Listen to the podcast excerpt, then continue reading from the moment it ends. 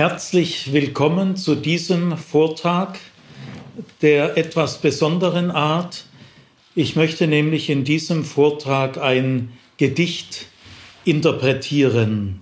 Es ist äh, ein sehr berühmtes Gedicht und dennoch möchte ich dazu beitragen, äh, dass dieses Gedicht äh, auf keinen Fall in Vergessenheit gerät.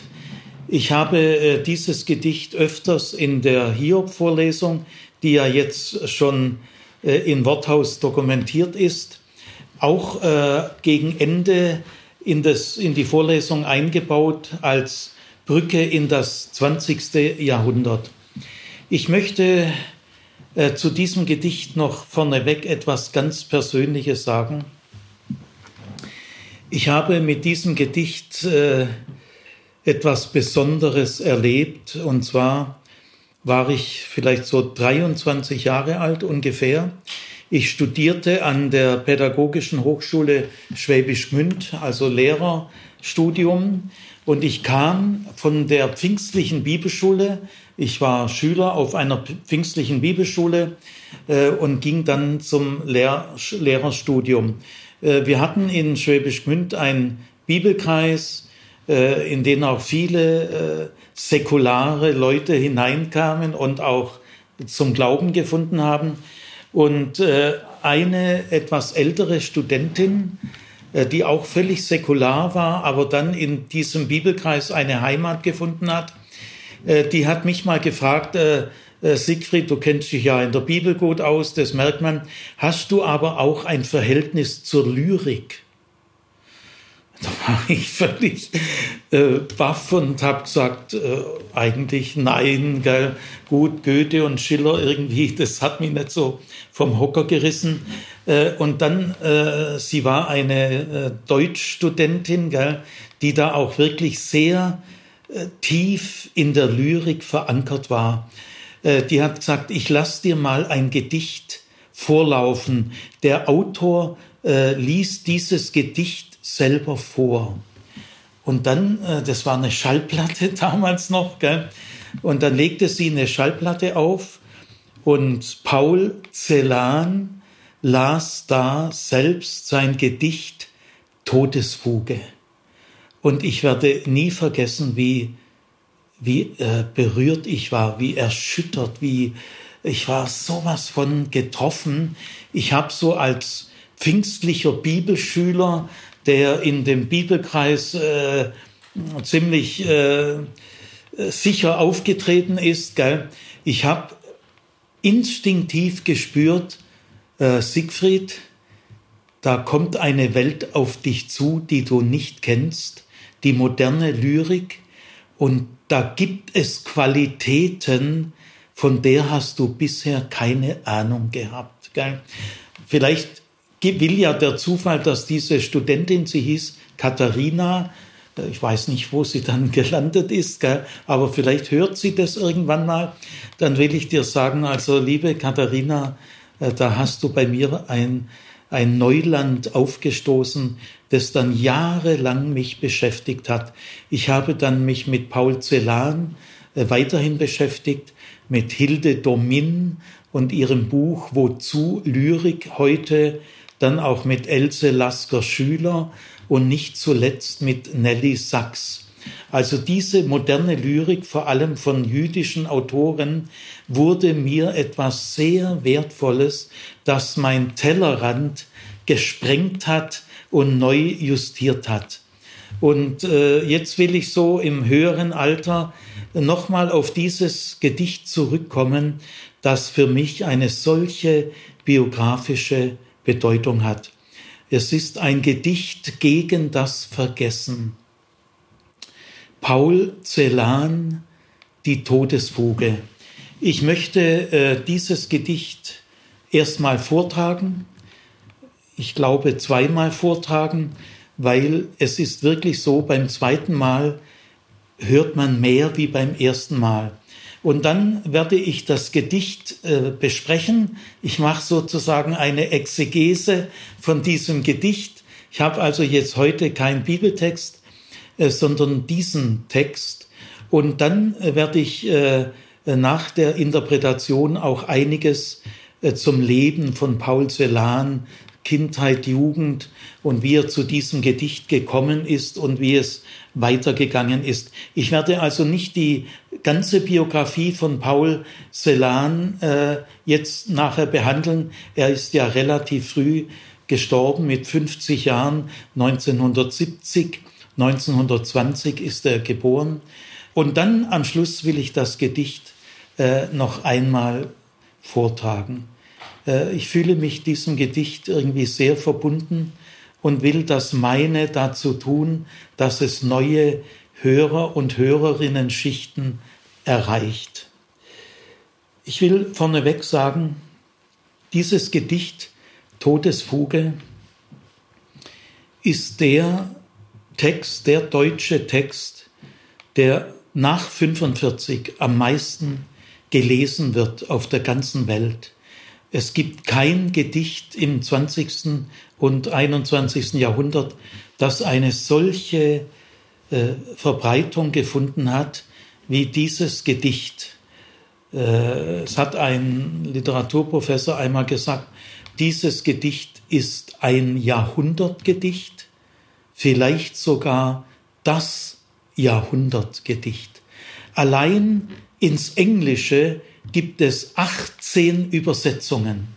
Also 18 verschiedene Leute haben versucht, dieses Gedicht ins Englische zu übersetzen, weil das ist sehr schwer, gell? aber es ist auch sonst in alle Kultursprachen übersetzt worden. Es ist also das berühmteste Gedicht deutscher Sprache nach 45. Jetzt will ich versuchen, dieses Gedicht euch vorzutragen.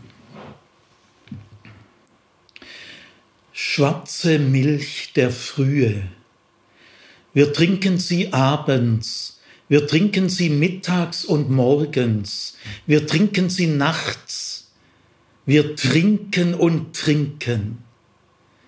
Wir schaufeln ein Grab in den Lüften, da liegt man nicht eng. Ein Mann wohnt im Haus, der spielt mit den Schlangen, der schreibt, der schreibt, wenn es dunkelt nach Deutschland, dein goldenes Haar, Margarete. Er schreibt es und tritt vor das Haus, und es blitzen die Sterne, er pfeift seine Rüden herbei, er pfeift seine Juden hervor, lässt schaufeln ein Grab in der Erde, er befiehlt uns, spielt auf nun zum Tanz. Schwarze Milch der Frühe, wir trinken dich nachts, wir trinken dich morgens und mittags, wir trinken dich abends, wir trinken und trinken. Ein Mann wohnt im Haus, der spielt mit den Schlangen. Der schreibt, der schreibt, wenn es dunkelt nach Deutschland, dein goldenes Haar, Margarete dein aschenes Haar Sulamit. Wir schaufeln ein Grab in den Lüften, da liegt man nicht eng. Er ruft, stecht tiefer ins Erdreich ihr einen, ihr anderen spielt weiter zum Tanz auf. Er greift nach dem Eisen im Gurt, er schwingt's, seine Augen sind blau, stecht tiefer die Spaten ihr einen, und ihr anderen spielt weiter zum Tanz auf. Schwarze Milch der Frühe, wir trinken dich nachts, wir trinken dich mittags und morgens, wir trinken dich abends, wir trinken und trinken. Ein Mann wohnt im Haus, dein goldenes Haar, Margarete, er spielt mit den Schlangen, er ruft, spielt süßer den Tod, der Tod ist ein Meister aus Deutschland. Er ruft, streicht dunkler die Geigen. Dann steigt er als Rauch in die Luft. Dann habt ihr ein Grab in den Wolken. Da liegt man nicht eng. Schwarze Milch der Frühe, wir trinken dich nachts, wir trinken dich mittags. Der Tod ist ein Meister aus Deutschland. Wir trinken dich abends und morgens, wir trinken und trinken. Der Tod ist ein Meister aus Deutschland. Sein Auge ist blau. Er trifft dich mit bleierner Kugel. Er trifft dich genau. Ein Mann wohnt im Haus. Dein goldenes Haar, Margarete. Er hetzt seine Rüden auf uns. Er schenkt uns ein Grab in der Luft. Er spielt mit den Schlangen und träumet. Der Tod ist ein Meister aus Deutschland. Dein goldenes Haar, Margarete, dein aschenes Haar, Sulamit.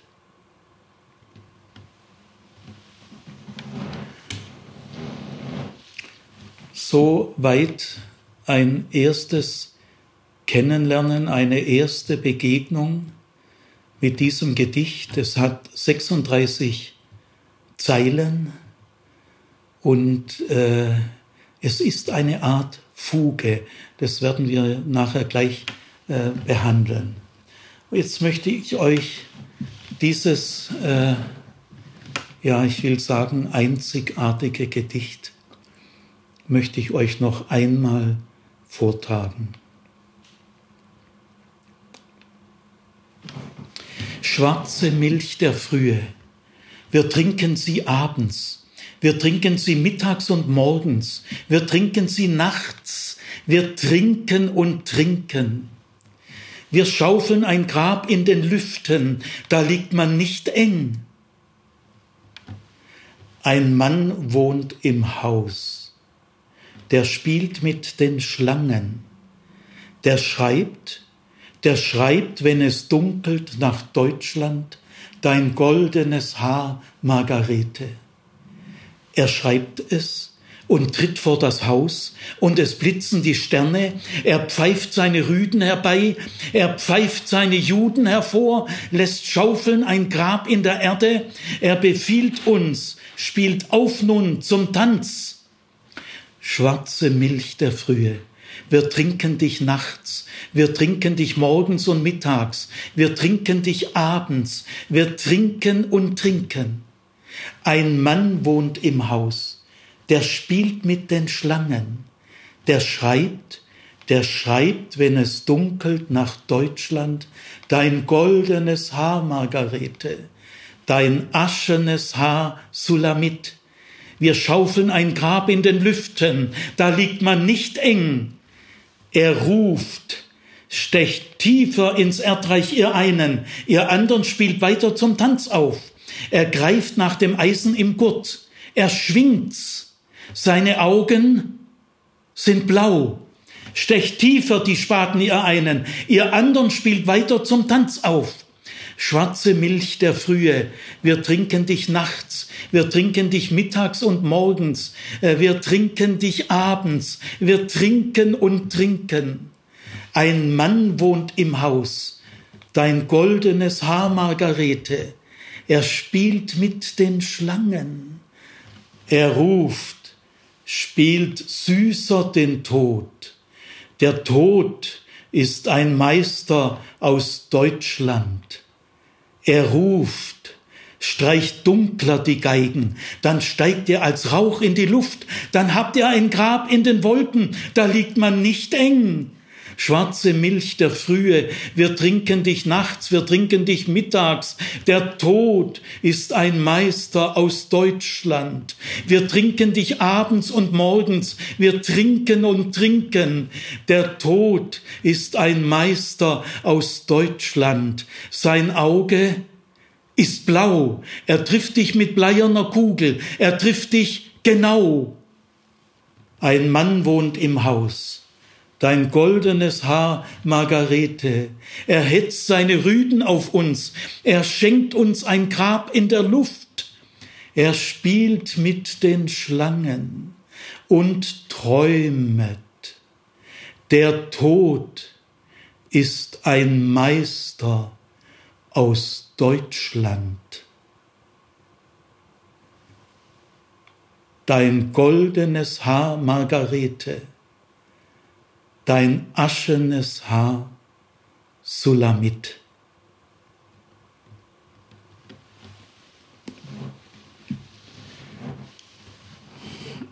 Jetzt äh, möchte ich in einem ersten Schritt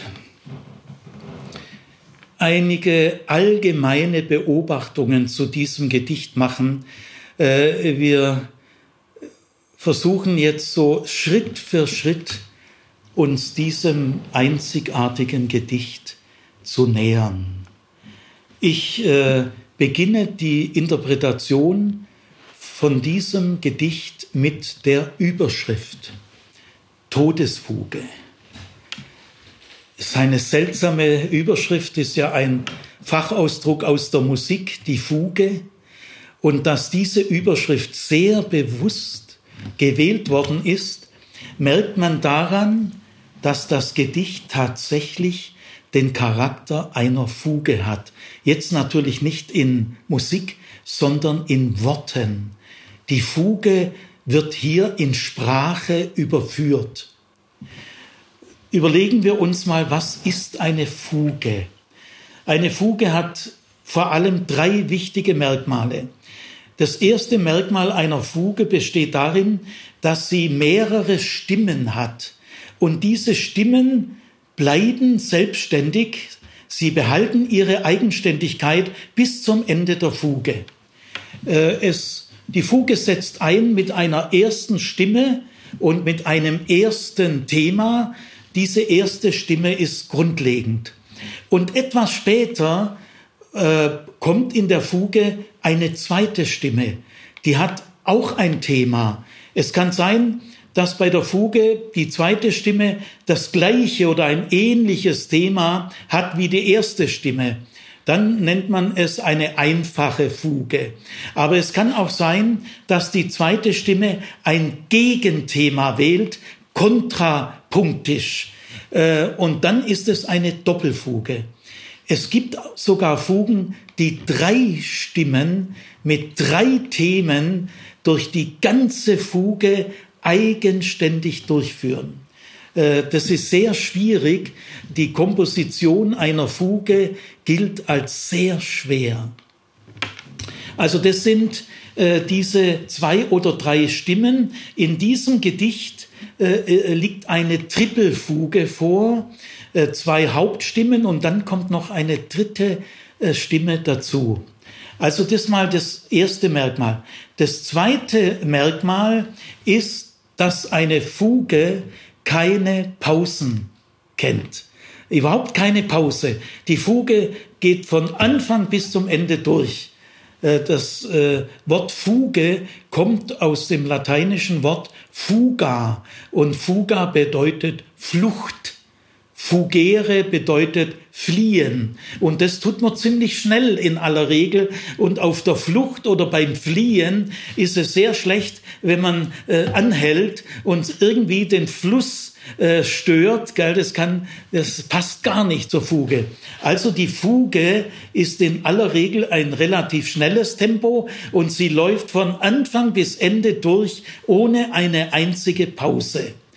Und das hat äh, Paul Celan hier auch in die Tat umgesetzt, in die Sprache umgesetzt. Nicht nur, dass er drei Stimmen selbstständig durch die ganze Fuge laufen lässt, das werden wir noch behandeln, äh, sondern äh, der Text dieses Gedichtes hat überhaupt keine Satzzeichen, keine Punkte, keine Komma. Also äh, die diese Fuge läuft auch durch von Anfang bis Ende. Dann hat eine Fuge noch ein drittes wichtiges Merkmal. Eine Fuge lebt von den Wiederholungen. Äh, das Thema wird wiederholt und nach dem Thema kommt eine kontrapunktische Durchführung. Das macht Celan auch. Und dann kommen freie Ergänzungen. Aber das Thema wird immer wieder markant wiederholt oder leicht abgeändert und andere Wiederholungen. Also eine Fuge ohne Wiederholungen ist undenkbar. Und auch dieses Gedicht lebt völlig von den Wiederholungen. Es sind eine Menge Wiederholungen. Die drei Themen werden jeweils viermal ohne jede Abänderung wiederholt. Also drei Themen, die jeweils viermal wiederholt werden. Das erste Thema äh, der Hauptstimme äh, heißt Schwarze Milch der Frühe. Und dieser Ausdruck hält das ganze Gedicht zusammen. Es wird viermal wieder so äh, eingeführt und das gliedert das Gedicht auch in vier Abschnitte. Also äh, die, das methodische Hauptmittel das äh, in diesem Gedicht zu einer solchen Wirkung führt, äh, sind die Wiederholungen. Jetzt stellt sich die Frage, warum greift Paul Celan auf eine Fugentechnik zurück? Ist äh, sehr alt. Ich muss jetzt ein bisschen was zur Geschichte der Fuge sagen, weil das hat Celan natürlich alles sehr bewusst im Blickfeld. Äh, die Fuge als musikalische Form entsteht am Ende des Mittelalters und sie hat dann ihre Hochblüte in der Barockzeit. Äh, jedem fällt sofort äh, Johann Sebastian Bach ein. Er ist weltweit mit großem Abstand der Meister der Fuge. Niemand auf der Welt, niemand in Europa würde sich erkühnen, äh, sich in der Fugentechnik mit Johann Sebastian Bach zu vergleichen.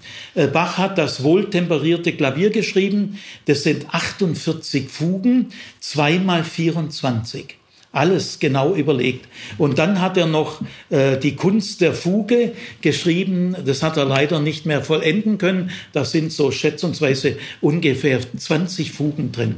Also äh, die Hochblüte der Fugenzeit ist äh, die Barockzeit. Das bedeutet, die Hochzeit der Fuge ist vor dem Zeitalter des Individualismus, vor der Aufklärung, vor dem Individualismus.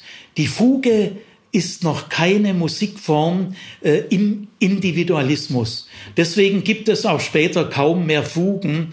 Äh, Beethoven zum Beispiel, der hat sich gescheut, der, die Fuge ist ihm viel zu reglementiert, gell, weil die Fuge, das ist eine halbe Mathematik und es gibt heute noch, ich, eine Bekannte von mir promoviert in Musikwissenschaft an der Universität Leipzig über das wohltemperierte Klavier. Die hat daheim hunderte von Blättern, wo sie mit Farbe äh, neue Verbindungen findet, die, die bisher noch nicht entdeckt wurden. Also in der Kunst der Fuge entdecken heute noch Musikwissenschaftler geheimnisvolle Zusammenhänge, die man letztlich nur äh, über Mathematik und so erkennen kann, aber die Töne wirken. Es ist nicht so, dass es nur Theorie ist, sondern die Fugen Bachs haben eine eigentümliche tiefe Wirkung. Aber danach ist eigentlich aus mit der Fuge. Gell? Also Beethoven hat es mal probiert, aber er hat die Fuge nicht besonders leiden können. Aber seine Hammerklaviersonate, das ist eine riesige Fuge. Ah, das war's dann auch. Gell? Und auch die anderen neueren Komponisten, äh, Schubert, Schumann, Brahms und so weiter, die haben alle mal eine Fuge geschrieben, äh, weil sie wollten zeigen, dass sie es hinkriegen. Gell? Aber ihr, ihr Leidenschaft war nicht die Fuge. Die Fuge, äh, das haben sie nur mal probiert, aber sie haben Sinfonien geschrieben. Bach schreibt noch keine Sinfonien. Äh, es gibt dann später die Sonaten. Es gibt zwar auch in der Barockzeit Sonaten, aber die sind aus klein und sehr reglementiert. Gell? Also das Wichtige ist, Paul Celan greift in diesem Gedicht weit in die Vergangenheit zurück, auf eine musikalische Form, deren Zeit vorbei ist, deren Hochblüte Barockzeit war und die einen unglaublichen Meister in der Vollendung hatte, Johann Sebastian Bach. Warum macht Paul Celan das? Ich vermute, Paul Celan schreibt ja in diesem Gedicht von einem unvorstellbaren Grauen.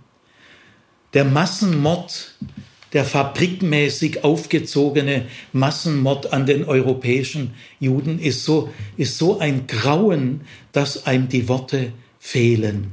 es gab ja auch jahrzehntelang kein Wort für dieses Geschehen.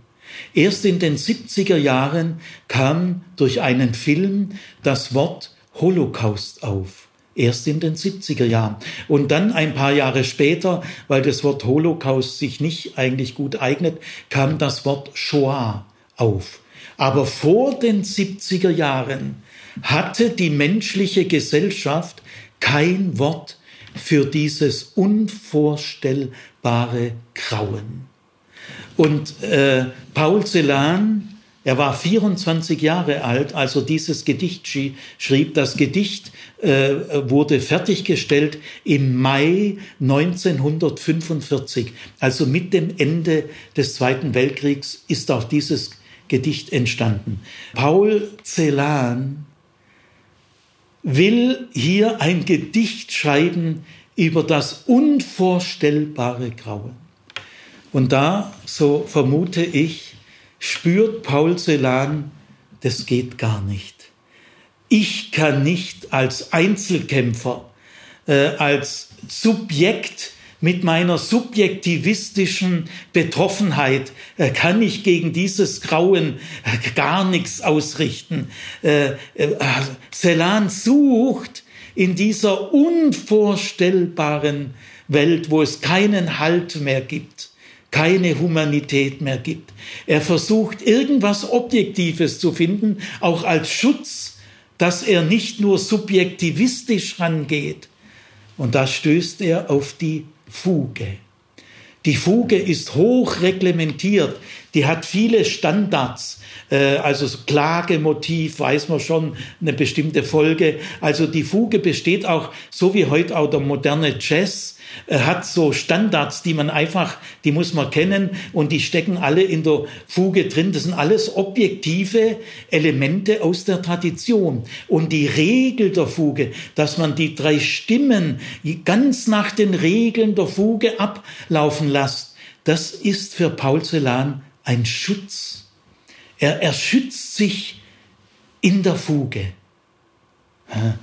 Wahnsinn. Also die Fuge äh, das ist jetzt für die Interpretation ganz wichtig, weil die Todesfuge, obwohl sie heute das berühmteste Gedicht deutscher Sprache ist, ist in den 50er Jahren auch von deutschen Literatur-Nachwuchsleuten abgelehnt worden.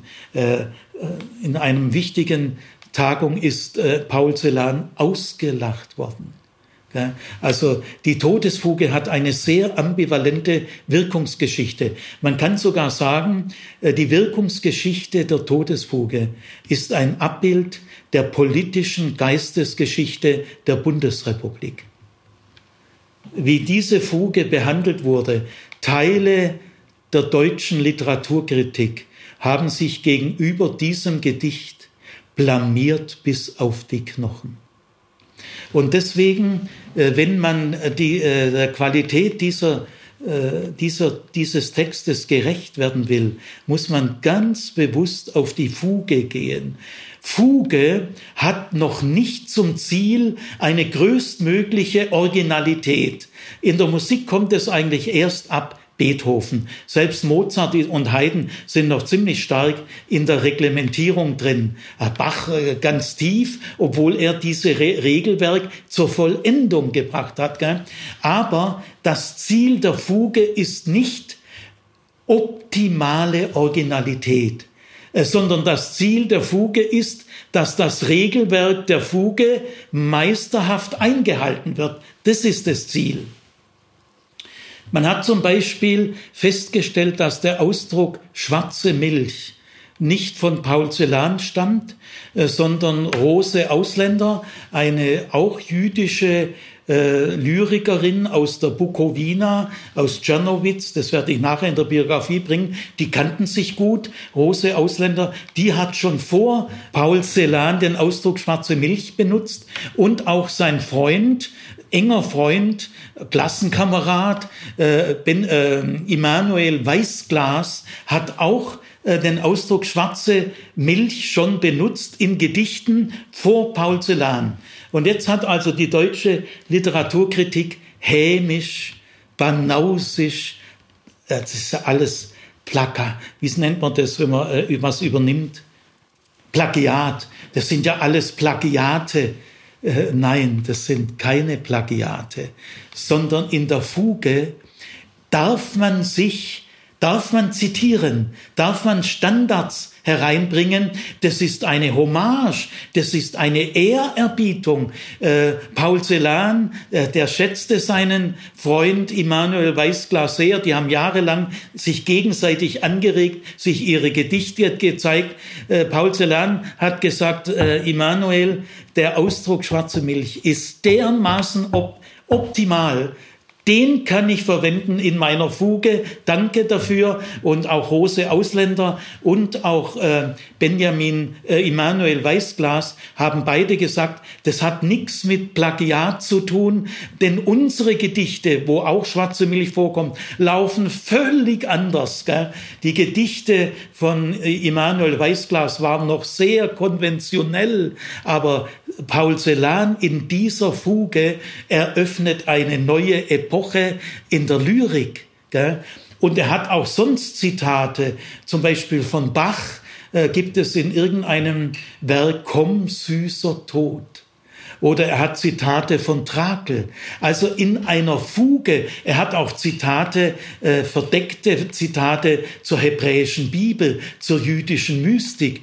Also im Regelwerk der Fuge geht es nicht um optimale Originalität, ist gar nicht der Sinn einer Fuge, sondern bewährtes, Gutes packen wir in die Fuge rein und machen sie zum Teil in dieser Ganzheit der Fuge. Also dieses Gedicht kann man nur interpretieren von der Ganzheit der Fuge her, nicht von einzelnen Motiven. Die bekommen alle ihren Ort, ihren formelhaften Charakter in diesem Gedicht. Also entscheidend für mich bei der Interpretation der Todesfuge ist, Paul Celan greift sehr bewusst zurück auf eine musikalische Technik, die beheimatet ist in der vorindividualistischen Zeit. Und er braucht das als Schutz. Er, er, er freut sich, dass er ein bisschen was geregelt hat in diesem unfassbaren Grauen. Deswegen sucht er den Schutz der Fuge. Er will nicht nur subjektivistisch seine Betroffenheit äußern. Da wäre was, was will man da machen? Er will kein Einzelkämpfer sein. Er, er verbeugt sich vor all denen, von denen er jetzt Motive in diese Fuge, die in ihrer Art völlig einzigartig ist. Aber er baut es ein. Er, er kommt als ein Mann, der nicht alleine dasteht, sondern der mit anderen zusammen es macht. Jetzt noch weitere so einführende Bemerkungen. Gehen wir mal zu den drei Stimmen. Die erste Stimme, die grundlegende, mit der die, das Gedicht beginnt, hat als Thema schwarze Milch der Frühe. Wir werden noch drauf kommen. Und dieses Thema wird äh, viermal wiederholt und es äh, gliedert das ganze Gedicht. Äh, diese Leitmetapher, schwarze Milch der Frühe, äh, hält das ganze Gedicht zusammen. Und dann kommt nach diesem Thema eine kontrapunktische Durchführung, wie es in vielen Fugen auch ist, nämlich auch noch sehr formelhaft. Nach diesem Thema kommt immer, wir trinken dich abends, wir trinken dich mittags und morgens, wir trinken dich nachts, wir trinken und trinken. Das ist die kontrapunktische Durchführung, die ändert sich ein klein bisschen, weil am Anfang heißt es, wir trinken sie abends, die schwarze Milch. Wir trinken sie abends, wir trinken sie mittags und morgens, wir trinken sie nachts. In der zweiten, zweiten Teil heißt es, wir trinken dich also jetzt ist man schon auf du. Gell? Also das ist die kontrapunktische Durchführung. Und dann gibt es die freien Ergänzungen in der Stimme eins. Das ist, wir schaufeln ein Grab in den Lüften, da liegt man nicht eng. Das ist eine freie Fortführung der Stimme. Und dann kommt nur noch als weitere Fortführung der hebräische Name Sulamit. Das ist also die Stimme 1. Sie hat relativ wenig Sprachmaterial. Sie hat allerdings das entscheidende Thema, das dem ganzen Gedicht die Stimmung und das Gepräge gibt. Und dann hat sie die ständig auch äh, wiederholte mit leichten Abänderungen die kontrapunktische Durchführung. Wir trinken dich abends, mittags, morgens, nachts und wir trinken und trinken. Gut, das ist also die Wir-Stimme. Da ist ganz stark das Wort Wir. Bleiben wir mal bei diesem Wir. Also die Stimme 1 äh, nennen wir jetzt mal die Wir-Stimme. Die Stimme 2 ist die Er-Stimme, der Lagerkommandant. Aber bleiben wir mal bei der Wir-Stimme. Es heißt schwarze Milch der Frühe und jetzt wir trinken sie abends, wir trinken sie mittags und morgens, wir trinken sie äh, nachts, wir trinken und trinken. Also viermal kommt hier das Wir. Das ist schon starker Tobak. Wir trinken dich, wir trinken dich, wir trinken dich, wir trinken dich. Es wird aber nie genau gesagt, wer die wir sind. Es wird nie expressis verbis, nie ausdrücklich gesagt, obwohl man kann sicher sagen, es sind Juden. Es heißt ja auch dann in der ersten Versgruppe, man soll nicht Strophen sagen, das widerspricht der Fuge. Eine Fuge hat keine Strophen. Aber das Gedicht Todesfuge hat keine Strophen, aber es hat schon eine gewisse Gliederung. Aber der Sprachfluss fließt ohne Satzzeichen und Kommas. Gut, also auf jeden Fall die Wir-Stimme, obwohl das Wir ja viermal kommt, viermal vier, 16 Mal heißt es Wir, wird nie gesagt, wer das ist. Äh, völlig klar ist, dass es Juden sind. Das heißt ja auch dann, er pfeift seine Juden hervor. Oder der Name Sulamit war auch in der Bukowina äh, der typische Frauenname äh, und auch im Hohen Lied im Alten Testament äh, ist die Sulamit die Geliebte. Und wichtig ist noch in der allegorischen Auslegung, in der jüdischen rabbinischen Theologie wird das Hohe Lied allegorisch ausgelegt. Und da ist Sulamit ganz Israel. Israel ist die Braut und Gott ist der Bräutigam.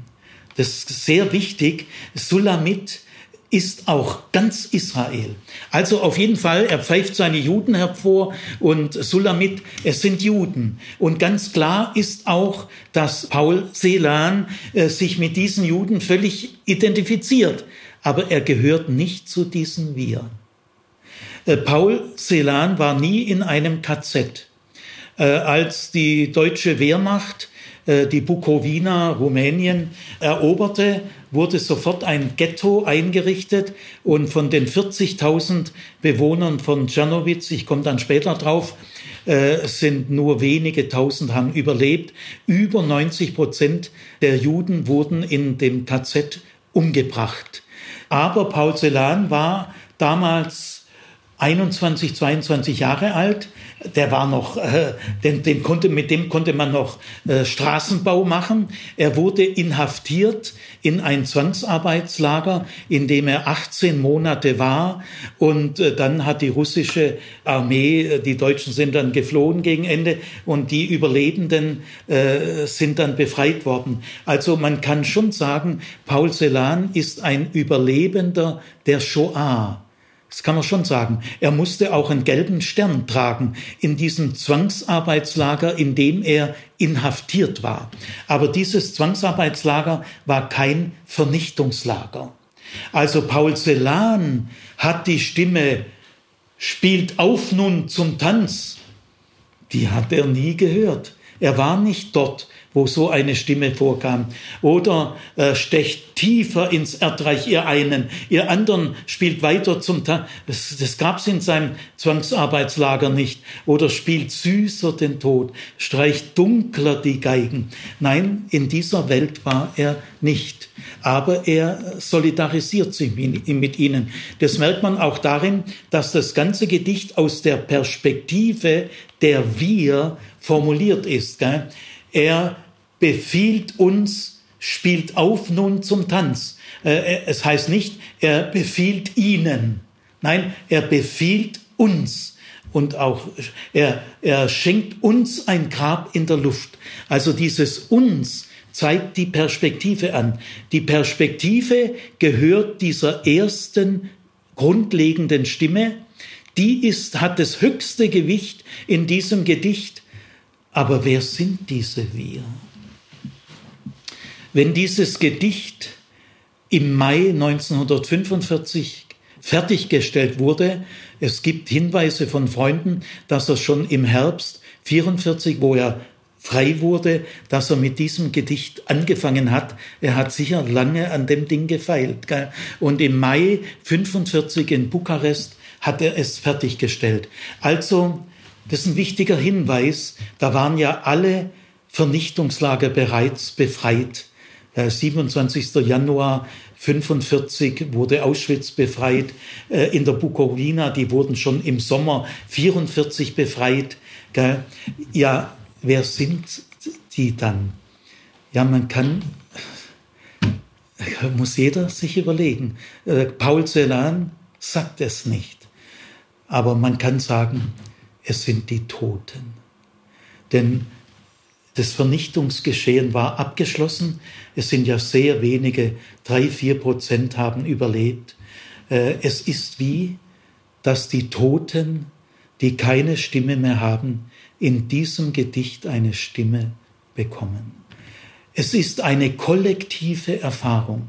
Das Gedicht könnte niemals im Ich-Stil stehen.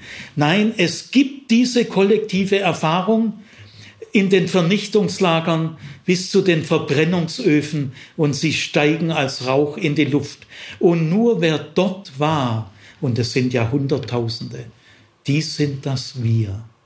Kein anderer kann sich da. Es geht in diesem Gedicht auch nicht um den Tod allgemein. Ja, wir leben alle zeitlich begrenzt. Wir leben ein Leben zum Tode. Ja, ja, aber darum geht's hier nicht. Es geht um einen sehr speziellen Tod. Und in diesem Gedicht geht's auch nicht einfach um ein menschliches Leiden. Ja, der Mensch und die Völker leiden viel, völlig klar. Aber dieses Leiden ist ein besonderes Leiden. Sowas hat es noch nie gegeben und das darf man mit nichts vergleichen. Deswegen, diese Wir äh, sind eine unaufspaltbare Gemeinschaft, die man durch nichts aufspalten kann. Es sind diejenigen, die diese kollektive Erfahrung gemacht haben. Und nur die, die sind das Wir. Jetzt gehen wir zur zweiten Stimme, das ist die Er-Stimme. Das Thema heißt, ein Mann wohnt im Haus. Nach dieser Wir-Stimme, also schwarze Milch der Frühe, wir trinken sie, erstmal noch sie, abends, wir trinken sie mittags und morgens, wir trinken sie nachts, wir trinken und trinken. Jetzt geht's nochmal weiter mit wir, wir schaufeln ein Grab in den Lüften, da linkt man nicht eng. Das ist die äh, Stimme 1. Jetzt kommt die Stimme 2, die Erststimme. Ein Mann wohnt im Haus. Also ganz abrupt, völliger Wechsel, ganz andere Welt.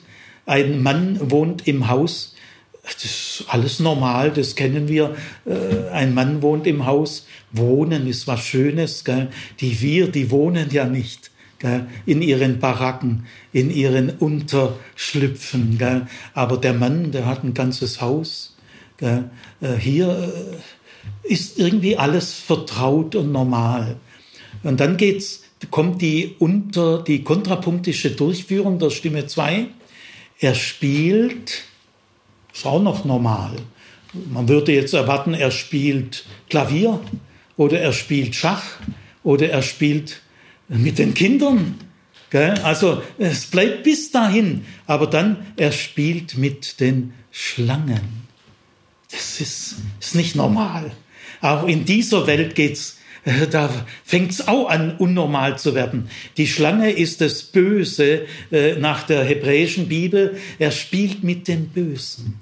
Das ist eine unheimlich vermessene Haltung. Ja, und dann heißt es noch, in der kontrapunktischen äh, Durchführung. Er spielt mit den Schlangen, er schreibt, er schreibt. Ist wohl ein wiederholtes Schreiben. Immer wenn es abends kommt, wird der romantisch. Gell? Er schreibt, er schreibt, äh, wenn es dunkelt nach Deutschland, dein goldenes Haar, Margarete. Also offensichtlich hat er eine Geliebte in Deutschland und der schreibt ihr. Der Mann ist also durchaus romantisch. Er ist nicht auf das Böse festgelegt. Der Mann kann, der hat Gemüt, äh, der kann auch lyrisch dein goldenes Haar, gell, der kann poetisch werden. Das ist keine eiskalte Todesmaschine, das ist ein kultivierter Mensch. Gell. Aber dann heißt es, er schreibt es und tritt vor das Haus. Jetzt lässt er den Privatbereich zurück, er wird dienstlich. Und es blitzen die Sterne, die leuchten nicht und sie strahlen nicht. Jetzt ist Schluss mit Romantik, sie blitzen. Äh, übrigens gab es damals ein ganz berühmtes Lied, das sogar meine Eltern, die haben ja den Zweiten Weltkrieg schon als junge Erwachsene alles miterlebt, die kannten das Lied auch. Es gibt also ein ganz berühmtes, ursprünglich mal ein Operettenlied, das wurde aber dann zum Schlager, Heimat deine Sterne. Und das wurde das Lanzerlied. Äh, ich sing's euch mal vor. Gell? Guckt's mal eben, irgendwo kann man das noch googeln. Da, da gibt es wirklich noch Aufnahmen aus der Zeit. Also das Lied geht so. Heimat deine Sterne und dann geht's weiter. La la la la la la la la la la la la la la la la la la und so weiter und so weiter. Also Heimat, deine Sterne, das ist, das steht da ganz sicher im Hintergrund. Und auch Margarete, dein goldenes Haar, Margarete. Gold ist ja auch hier schon lyrisch, aber es ist nicht nur eine Farbe, es ist auch eine Würde, ein Status. Und Margarete war im Dritten Reich der deutsche Frauenname. Margarete. Und auch im Faust, gell, heißt ja, die Geliebte von Faust heißt ja auch Margarete, wird dann abgekürzt Gretchen. Es gibt ja auch Hänsel und Gretel. Das ist, geht alles zurück auf diesen Namen Margarete, also der typisch deutsche Frauenname. Und dann heißt es, äh, und es blitzen die Sterne, er pfeift seine Rüden herbei. Rüden sind Jagdhunde, große, scharf gemachte Jagdhunde, mit denen man auf die Jagd geht. Man, äh, man denkt jetzt, der Mann geht auf die Jagd. Gell? Er pfeift seine Rüden herbei. Und jetzt grammatisch ganz genau gleich. Er pfeift seine Juden hervor. Wow, die Maske fällt. Mit diesem einen Satz ist alles klar. Ja, die Maske fällt. Äh, er pfeift so, wie er seine Rüden herbeipfeift, so pfeift er auch seine Juden. Gell? Sie sind sein Besitz, sie stehen ihm zur Verfügung. Er pfeift sie hervor. Ja, aus ihren Baracken, aus ihren Unterkünften. Äh, die bieten denen zwar überhaupt keinen Schutz, aber sie müssen ihren Mördern nicht dann nicht dauernd noch ins, ins Gesicht sehen. Sie sind wenigstens da ein bisschen äh, geschützt. Gell? Also das ist die erste und die zweite Stimme. Soweit mal. Die dritte Stimme will ich mal noch nicht bekannt geben. Es gibt noch eine dritte Stimme. Jetzt ähm, bleiben wir noch bei diesen allgemeinen Vorbemerkungen. Gell? Also eine Fuge fließt zügig von Anfang bis Ende durch. Keine Pause. Wie kriegt es der Paul Celan sprachlich hin? Er hat ein Mittel gefunden. Ihr merkt, wenn ihr dies, dieses Gedicht hört, dass das eine ganz schöne Wirkung hat. Aber es liegt an ganz bestimmten technischen Handwerkszeug, wie er das hinkriegt. Nämlich dieser Fluss äh, der Fuge bekommt Paul Celan dadurch, äh, bekommt er das hin, dass er Daktylen verwendet. Daktylen. Äh, Daktylen meint man folgendes, immer eine Betonung und zwei unbetont. Sagen wir mal mondsüchtig. Das ist ein Daktylus. Gell? Also Wörter oder auch ganze Wörter hintereinander, die immer in dem Takt sind, betont unbetont, unbetont.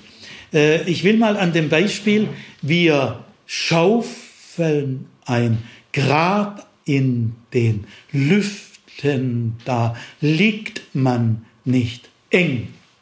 Das ist ein meisterhafter Daktilus. Gell? Und zwar eigentlich müsste äh, Paul Celan sagen, wir schaufeln ein Grab in der Luft. Denn äh, es heißt ja nachher, lässt schaufeln ein Grab in der Erde. Und äh, das Pendant zur Erde ist die Luft. Es heißt ja auch in der vierten, im vierten Abschnitt, er schenkt uns ein Grab in der Luft. Aber wenn Paul Celan hier Luft sagen würde, dann wäre der Daktilus kaputt. Wir schaufeln ein Grab in der Luft. Geht nicht. Gell? Dann sagt er eben Lüften. Wir schaufeln ein Grab in den Lüften, da liegt man nicht eng. Ein Mann wohnt im Haus. Der schreit, der schreit, wenn es dunkelt nach Deutschland. Dein goldenes Haar, Margarete irrsinnig. Aber das ganze Gedicht und das gibt diesen, äh, diesen Flusscharakter, dass dieses Gedicht so von Anfang bis Ende rollt es durch. Gell? Der Tod ist ein Meister aus Deutschland. Ja. Also das Gedicht hat einen meisterhaften Rhythmus. Und dann äh, kann man noch sagen, äh, das Gedicht steht im Präsens. Es könnte niemals im Imperfekt stehen. Wir schaufelten ein Grab in der Luft. Äh, der Tod war ein Meister. Nein, das, das Gedicht ist Präsens. Äh, äh, Paul Celan will auf keinen Fall, äh, dass das Gedicht abrutscht in irgendeine Art der Vergangenheit sondern sobald man das Gedicht anfängt zu zitieren, bist du mittendrin äh, im Geschehen. Du kannst dich nicht raushalten. Gell? Also dieses Gedicht ist ein Gedicht gegen das Vergessen. Das, wir dürfen das nie vergessen. Wir dürfen es niemals vergessen.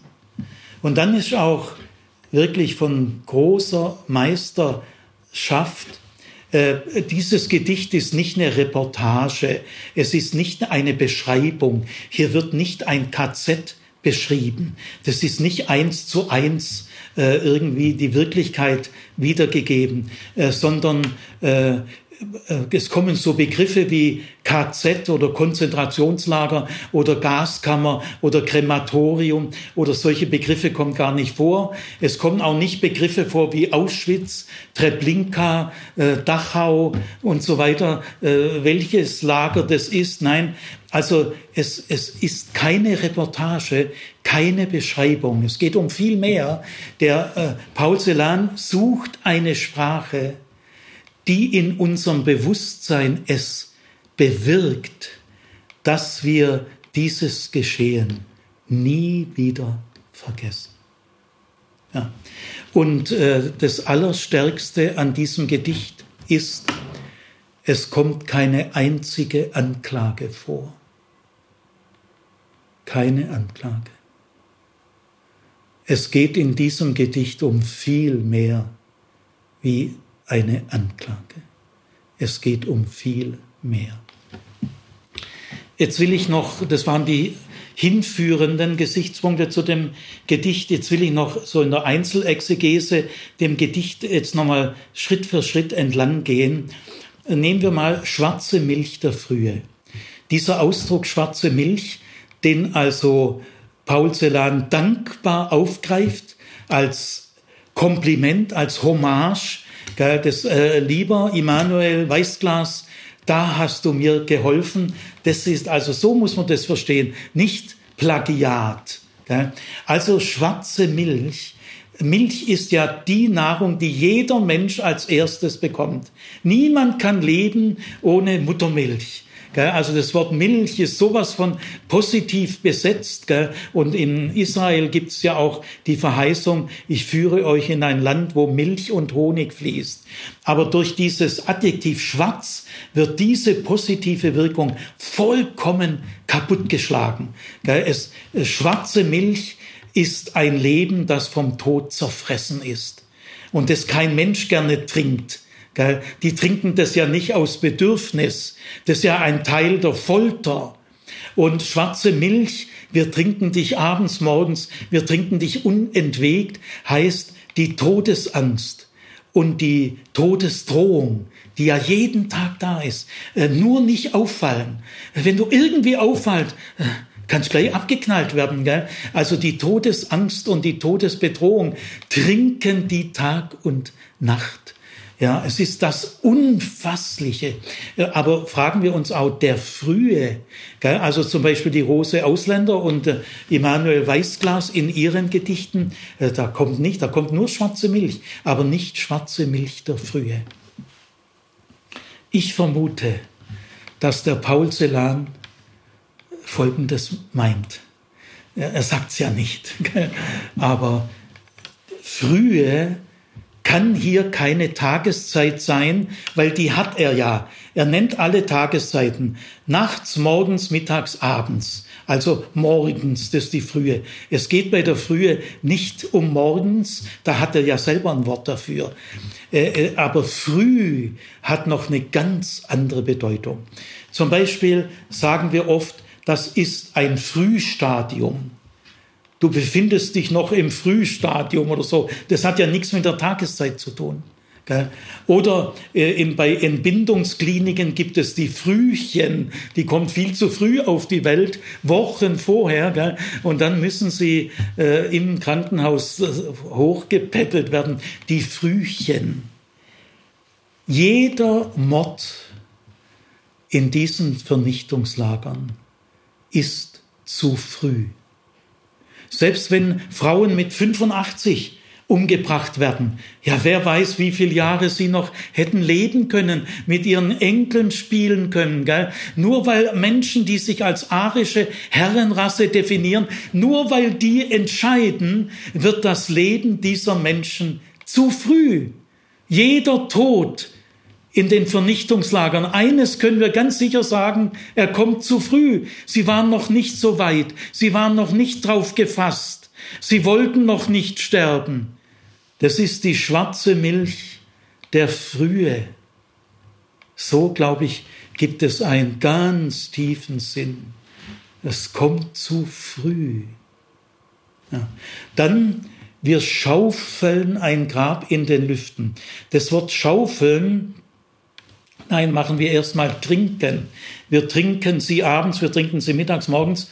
Das Wort trinken ist biblischer Ausdruck, äh, der Zornesbecher. Jesus sagt mal in Gethsemane, äh, Vater, äh, lass diesen Kelch an mir vorübergehen. Das heißt so viel wie, ich will ihn nicht trinken. Also das Trinken ist ja kein Bedürfnis, sondern die müssen das schlucken, Tag für Tag trinken und trinken. Sie, sie nehmen den Tod in sich auf. Der Tod ist ihnen sicher. Die leben sicher in dem Gefühl, äh, die wissen ja nicht, dass dann mal eine Befreiung kam, die ja nur zwei Prozent erlebt haben. 98 Prozent sind gestorben. Und äh, schaufeln, wir schaufeln ein Grab in den Lüften. Als man, Selan war 18 Monate inhaftiert, mit gelben Stern äh, in einem Zwangsarbeitslager. Er hat Straßenbau machen müssen. Und als er dann überlebt, frei wurde, hat man ihn mal gefragt, ja, was hast du denn da in den 18 Monaten machen müssen? Und dann antwortet Paul Celan, ich habe geschaufelt. Ich habe geschaufelt. Die Schaufel als Demütigung und sehr anstrengend. Schaufel mal zwölf Stunden lang pro Tag. Da weißt du, was der Rücken zu leiden hat. Gell? 18 Monate, sagt er, ihr habt geschaufelt. Gell? Das ist diese erniedrigende Arbeit, wo er jeder Hilfsarbeiter kann, braucht man keine Ausbildung. Gell? Ich habe 18 Monate geschaufelt. Auch hier, wir schaufeln. Ja, die schaufeln nicht. Es heißt ja dann, äh, lässt schaufeln ein Grab in der Erde. Ja, die, die, die schaufeln selber nicht, sondern die lassen schaufeln. Ja, also wir schaufeln ein Grab in den Lüften. Ja, in den Lüften. Für einen Juden ist es ganz schlimm. Es gibt Religionen, wo Feuerbestattung kein Problem sind.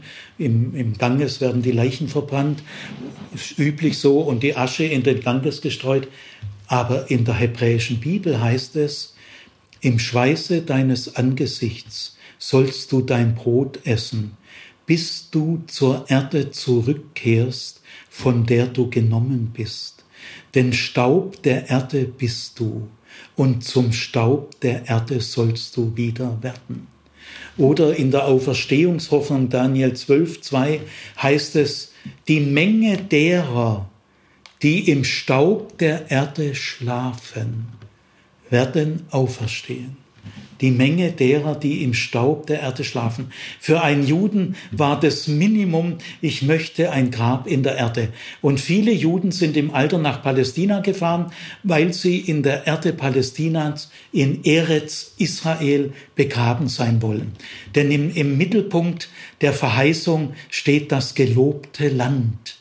Und das Land hat Erde. Das also äh, im Jüdischen ist es ganz stark. Äh, Abraham hat in seinem ganzen Leben nur ein einziges Grundstück besessen. In Hebron hat er es gekauft. Warum?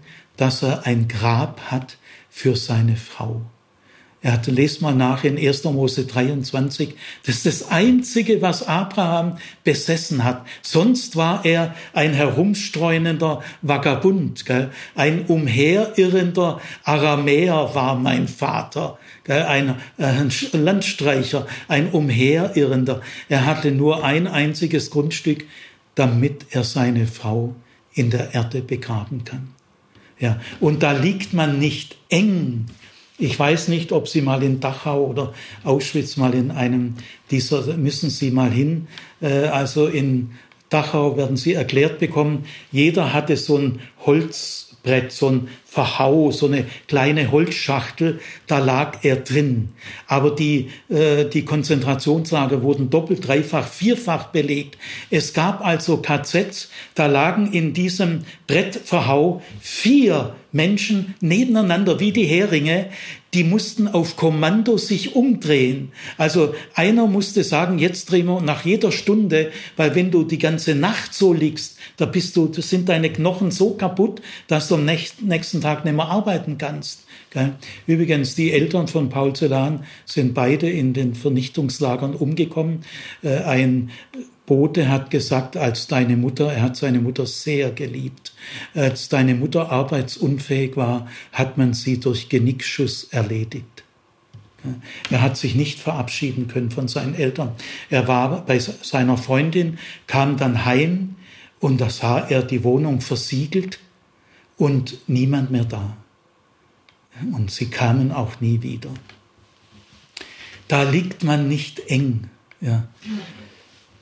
Äh, die Musik in den Konzentrationslagern lässt schaufeln ein Grab in der Erde. Er befiehlt uns, spielt auf nun zum Tanz.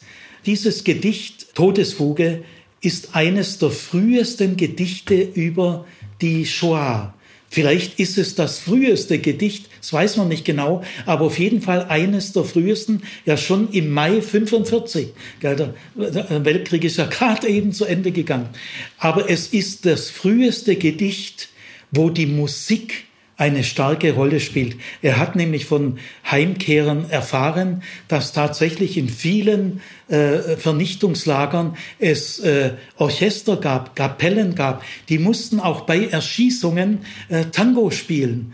Oder bei den Aus äh, lässt schaufeln ein Grab in der Erde. Das sind ja die Gräber, wo sie selber rein. Dann mussten sie mussten sich ihre eigenen Massengräber schaffen. Und erst als es gar nicht mehr möglich war, Millionen äh, äh, mach mal Massengräber für Millionen, das ist, der Aufwand ist viel zu groß. Da ist man dann übergegangen, sie zu verbrennen, gell, weil die Massengräber waren alle voll. Gell. Ja, und dann steigt er als Rauch in die Luft. Also zum Beispiel in Auschwitz hat die jüdische Geigerin Alma Rose, eine berühmte jüdische Geigerin, sie war die Leiterin des Mädchenorchesters in Auschwitz. Und sie berichtet, dass der Lagerkommandant Kramer, der eine Zeit lang Chef in Auschwitz war, unter seiner Regie wurden 34.000 Juden ermordet, dass er nach seinem harten Alltag, Berufsalltag abends gern zu ihnen kam und ihnen zuhörte. Und dann ging er wieder. Und sie berichtet, sie haben mal die Träumerei von Schumann gespielt. Und dann musste der Lagerkommandant Kramer weinen vor Rührung. Ja, das ist die Musik. Sie mussten auch noch Musik machen, dass ihre Erniedrigung auch wie ein Fest noch gefeiert wurde. Das ist also dermaßen infam.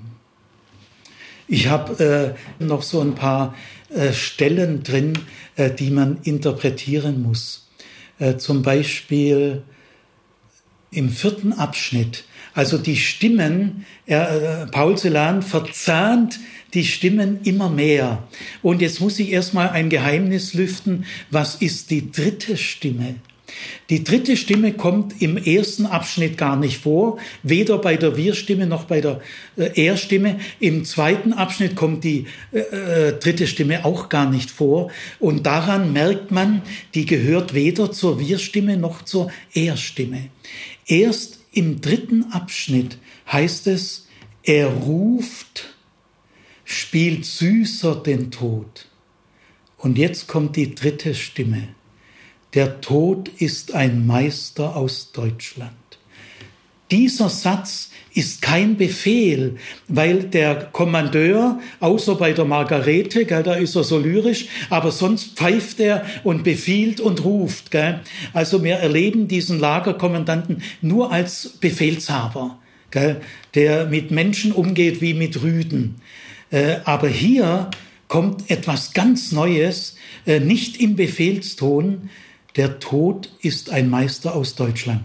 Und dieser Satz, der hier in der, im dritten Vers sozusagen zum ersten Mal kommt, kommt im letzten Vers dreimal. Also damit kommt er auch auf viermal, immer unverändert und nicht in dem Befehlston. Also, und er war ja die ersten zwei Verse gar nicht da, also er gehört nicht zur Erststimme. Also da heißt es, spielt süßer den Tod und jetzt kommt die dritte Stimme. Der Tod ist ein Meister aus Deutschland. Und jetzt im vierten Abschnitt, wir trinken äh, äh, schwarze Milch der Frühe, wir trinken dich nachts und mittags. Der Tod ist ein Meister aus Deutschland. Wir trinken dich abends und morgens, wir trinken und trinken. Der Tod ist ein Meister aus Deutschland. Und ganz am Ende nochmal. Also es kommt auch viermal, wie jedes Thema, unverändert. Also ist es eine eigene Stimme, der Tod. Ja, und in der vierten Stimme wird der Tod zum ersten Mal identifiziert mit dem Lagerkommandanten. Der Tod ist ein Meister aus Deutschland, sein Auge ist blau. In der dritten Strophe heißt es, seine Augen sind blau. Äh, aber jetzt wird die Augen in Einzahl. In der äh, zweiten Gruppe heißt es, er greift nach dem Eisen im Gurt, gemeint ist die Waffe. Scharfe Jagdhunde und Waffe, das sind die beiden äh, Signale des Lagerkommandanten. Er schwingt's, also er will sie einsetzen, er will die Leute erschießen. Und jetzt heißt es, seine Augen sind blau. Typisch deutsch, gell? goldenes Haar, blaue Augen. Äh, und aber jetzt in der vierten Strophe heißt es, sein Auge ist blau. Warum? Er zielt, er kneift ein Auge zu. Und die, die jetzt erschossen werden, sehen das eine Auge. Sein Auge ist blau. Und jetzt schießt er, jetzt kommt der einzige Reim. Er trifft dich mit bleierner Kugel, er trifft dich genau. Das ist der letzte Reim, den Paul Celan jemals schreiben wird. Er wird keine Reime mehr schreiben. Das ist die illusorische Welt. Und dieser Reim ist ja ganz banal, bewusst ganz banal. Sein Auge ist blau, er trifft dich genau. Das kann schon ein Grundschüler. Ja, aber es macht er ganz bewusst. Das eine Auge sieht der, der jetzt erschossen wird, und die Kugel trifft dich mit deutscher Gründlichkeit. So genau wie dieser Reim ist, so genau trifft er dich. Der Reim steckt in diesem Gedicht wie die Kugel im Erschossenen. Also der Reim ist der Schuss. Das ist der Schuss. Er trifft dich mit bleierner Kugel, er trifft dich genau. Und jetzt im Augenblick des Todes läuft das Leben noch mal ganz schnell ab. Ein Mann wohnt im Haus. Die, dein goldenes Haarmarke hetzt seine Rüden und dann zum Schluss noch mal er spielt mit den Schlangen und träumet. Äh, Paul Celan hat schon Sigmund Freud studiert. Das Unbewusste hat er sehr bewusst wahrgenommen, die Bedeutung der Träume, Ausdruck des Unterbewussten, Unbewussten, bis in die Träume hinein. Was, was träumt dieser Typ? Der träumt, der Tod ist ein Meister aus Deutschland. Das ist er noch stolz drauf. Der, der träumt es auch noch. Bis ins Unbewusste ist es kaputt. Und dann am Ende dein goldenes Haar Margarete, die zwei einzigen Frauennamen, dein aschenes Haar Sulamit, knallhart dagegen gesetzt, aber doch genau gleich. Die hätten ja vielleicht Freundinnen werden können in anderen Zeiten, aber jetzt, in diesen Zeiten. Ja. Ich will äh, zum Schluss zum Leben von Paul Celan einiges sagen. Paul Celan wurde im November 1920 in der Bukowina, erkläre ich gleich, und zwar in der Hauptstadt der Bukowina, Czernowitz, wurde er geboren. Die Bukowina war bis zum Ersten Weltkrieg die östlichste Provinz des Großreichs der Habsburger, also diese Donau-Monarchie, K und K-Monarchie, österreich-ungarische Monarchie, das Habsburger Reich ging im Ersten Weltkrieg äh, zugrunde. Es wurde aufgeteilt, ganz neu. Gell? Und, äh, aber bis zum Ersten Weltkrieg war die Bukowina der östlichste Zipfel des Habsburger Reiches also die Grenzregion und es war sogar Kronland. Also es, es gab enge Beziehungen zu Wien, obwohl das sehr weit im Osten ist. Nach der Bukowina kommt gleich die Ukraine. Heute gehört dieses Gebiet zur Ukraine, aber damals gehörte es zu den Habsburgern. Und es gab in Czernowitz, Czernowitz hatte ungefähr 120.000 Einwohner, 40.000 Juden ungefähr, 40.000 andere deutschsprachige, auch Österreicher und 40.000 andere, alle möglichen Sprachen, Rumänen, Ungarn, Polen, Ukrainer, Jiddisch wurde auch gesprochen. Also in Czernowitz gab es sieben bis acht Sprachen. Und man musste schon zwei, drei auch wirklich können, um da klarzukommen. Ja, also die Universität in Tschernowitz hieß Kaiser Franz Universität, gegründet vom Kaiser Franz 1875. Äh, äh, die Grünanlage hieß Habsburger Hügel und es gab in Tschernowitz eine Maria-Theresia-Gasse. Also ich will damit nur sagen, bis 1920, wo äh, Paul Celan äh, geboren wurde, war das habsburgisches Gebiet. Es gab mehrere deutsche Tageszeitungen und in der Bukowina, das wurde dann zu Rumänien geschlagen ab 1919, aber es war weiterhin, die Hauptsprache war Deutsch und vor allem auch die Lyrik, die Literatur durch die Juden. Es gab also eine blühende deutschsprachige Literatur- und Lyrikszene in äh, Tschernowitz. In Tschernowitz hat mal einer gesagt, gab es mehr Buchhandlungen als Bäckereien. In Tschernowitz lebten Menschen und Bücher. Und zum Beispiel Paul Celan ist als kleiner, kleinerer Junge, so acht oder zehn oder zwölf, ist er zu seiner Freundin äh, Edith äh, Horowitz, weil ihr Vater besaß die zweitgrößte Büchersammlung in ganz Tschernowitz. Und es war ein Schlaraffenland für Paul Celan. Paul Celan war das einzige Kind deutschsprachiger Juden. Äh, die Eltern von äh, Paul Celan gehörten nicht zur jüdischen Bildungsschicht oder Oberschicht. Sie hatten, wie man damals sagte, nur Volksschule besucht. Der Vater war eigentlich so ein Bautechniker, hatte er eine Berufsausbildung, aber nach dem Ersten Weltkrieg hat er keine Arbeit mehr gefunden und wurde dann Vertreter, der sich mehr recht als schlecht, also sehr ärmlich alles.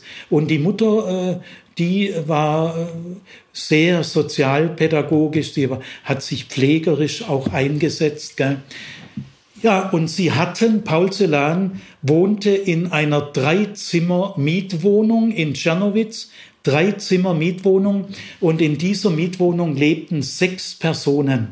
Der Großvater, der hatte ein Zimmer, dann zwei erwachsene, unverheiratete Schwestern des Vaters, also zwei Tanten, die teilten sich ein Zimmer.